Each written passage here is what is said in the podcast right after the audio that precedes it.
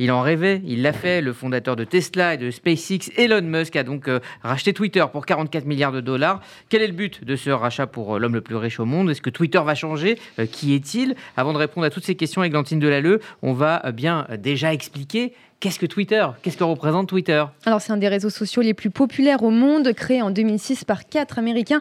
Twitter est un réseau social avec le logo d'un oiseau bleu permettant de publier des tweets, c'est-à-dire des messages courts limités à 280 caractères.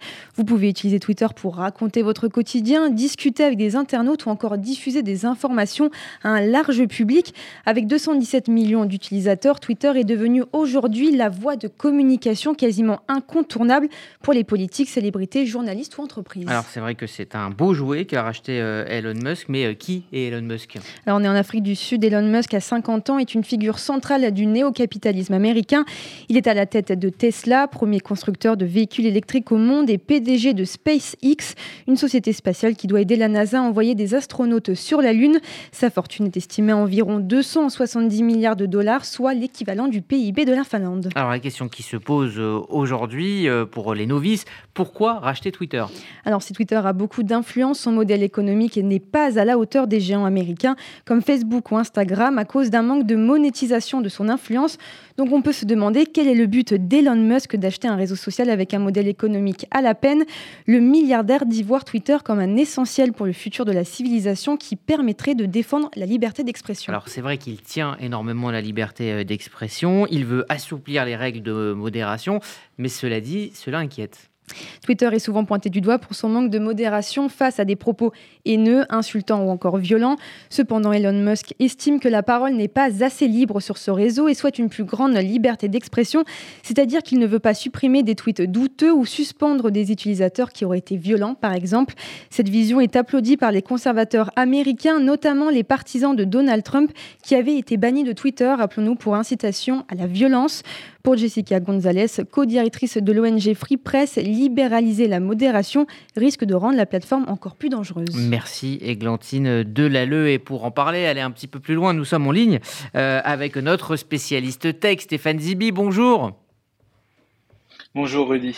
On a le plaisir de vous entendre tous les mercredis euh, dans la matinale info avec votre chronique tech. D'ailleurs, demain, vous nous parlerez de la pub sur Netflix. Mais là, on va parler donc de Twitter avec cette première question euh, que l'on se pose tous. Est-ce que Twitter vaut vraiment 44 milliards de dollars? Alors, euh, ben, a presque tout dit en fait. Juste quand on regarde les derniers achats qui ont été qu'on a connu ces dernières années. Bon, Twitter, c'est 44 milliards de, dollars. Slack, qui a été racheté par Salesforce, c'était 28 milliards de dollars. Le point commun entre ces deux sociétés, c'est qu'elles perdent de l'argent. Euh, LinkedIn a été racheté 26 milliards par Microsoft, WhatsApp 19 milliards par Facebook, Skype 8 milliards par euh, Microsoft et YouTube et Instagram 1 milliard pour euh, Instagram et 1,65 milliard pour YouTube. Ça paraît des sommes dérisoires alors que ces deux réseaux gagnent beaucoup d'argent. Donc, pour une boîte qui perd 500 euh, millions de dollars, l'acheter 44 milliards, il y a vraiment des interrogations. On se pose tous des questions parce que c'est quand même un iconoclaste, cet Elon Musk, et il est capable de tout.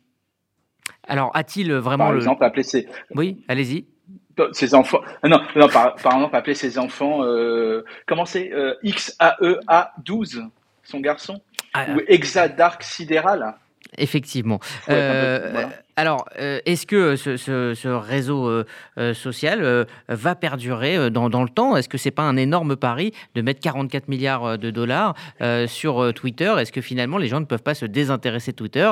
Il y a eu, il y a eu d'autres réseaux, je pense à MySpace, hein, qui, ont, qui ont disparu parce qu'il y a eu un, désintérêt du public. Est-ce que vous pensez que Twitter est là pour rester pour les prochaines décennies et continuer à jouer ce rôle? Glantine le, le soulignait, désormais quand un, chef d'État veut en, féliciter un autre, eh bien, il passe par Twitter. Est-ce que cela va, ah perdurer? J'ai du mal à imaginer que Twitter disparaisse, ça c'est certain. Maintenant, la seule chose que je peux, que je peux dire, c'est que c'est vrai qu'il va y avoir de plus en plus de gens qui vont s'exprimer et exprimer des choses euh, qui n'avaient pas l'habitude ou qui n'avaient plus l'habitude ou plus la possibilité de faire. On évoque Donald Trump, mais ça pourrait être aussi des gens euh, comme Alain Soral ou Dieudonné. Mhm. Et donc, le danger, le danger, le danger va, va venir de partout et donc peut-être de voir autant de saloperies et je suis désolé de cette expression-là, mais autant de paroles euh, néfastes sur euh, Twitter, peut-être les gens vont peut-être essayer d'aller ailleurs. Mais néanmoins, j'ai du mal à imaginer que le Twitter disparaisse parce que c'est quand même devenu un outil indispensable dans la communication de tout à chacun que ce soit un chef d'État ou un simple particulier. Et il nous semble vraiment important que Twitter euh, puisse être un, puisse encore exister.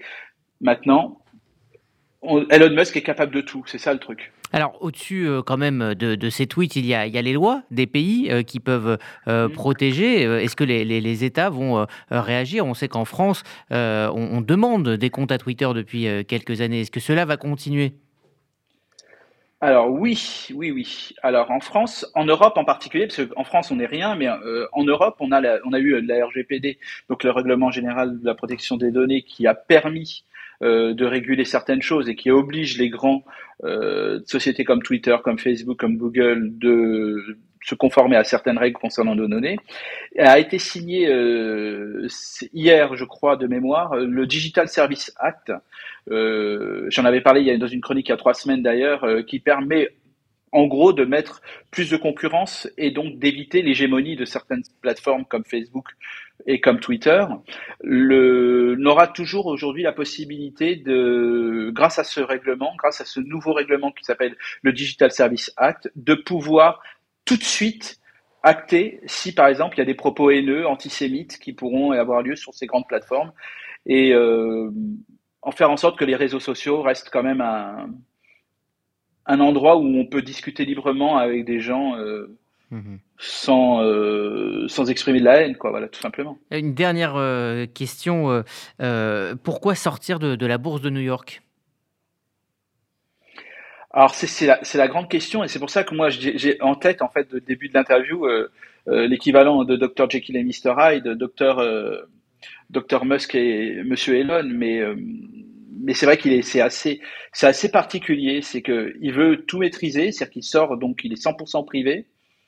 Et c'est ça paraît complètement opposé à son à son objectif donc de, de rendre la plateforme complètement ouverte, etc. Bon, moi je suis, je, je, suis plutôt, euh, comme je l'ai exprimé déjà à travers quelques réponses, je suis très soupçonneux de, de, de cet homme-là, parce que quand même, il s'est intéressé ces dernières années à des choses dans le dur, euh, il était, il est le patron de Tesla, donc dans les voitures. Il s'est, euh, il a lancé SpaceX, donc qui envoie des satellites euh, dans l'espace, qui permet donc la connexion Internet, la connexion Internet. Il s'est intéressé à l'humanoïde, qui est donc un, outil de pour installer des puces dans le cerveau, donc des choses dans le dur. À quoi ça sert d'avoir un réseau d'information C'est pouvoir diffuser ce qu'il veut. Et moi, je sais pas si peut-être il n'a pas envie, peut-être bientôt d'acheter une un fabricant d'armes et voilà, il aura le parfait attirail du maître du monde, quoi. Très bien, bah, euh, c'est parfaitement rassurant ce, que, ce, que, vous nous dites, euh, Stéphane. Je suis désolé, je suis désolé. Merci, merci en tout cas pour euh, cette analyse, Stéphane Zibi. On vous retrouve donc demain matin dans la matinale info pour votre chronique hebdomadaire Chronique Tech. Merci de nous avoir un peu éclairé sur les, les, les ambitions d'Elon Musk dans ce rachat de Twitter. Merci à vous, bonne journée.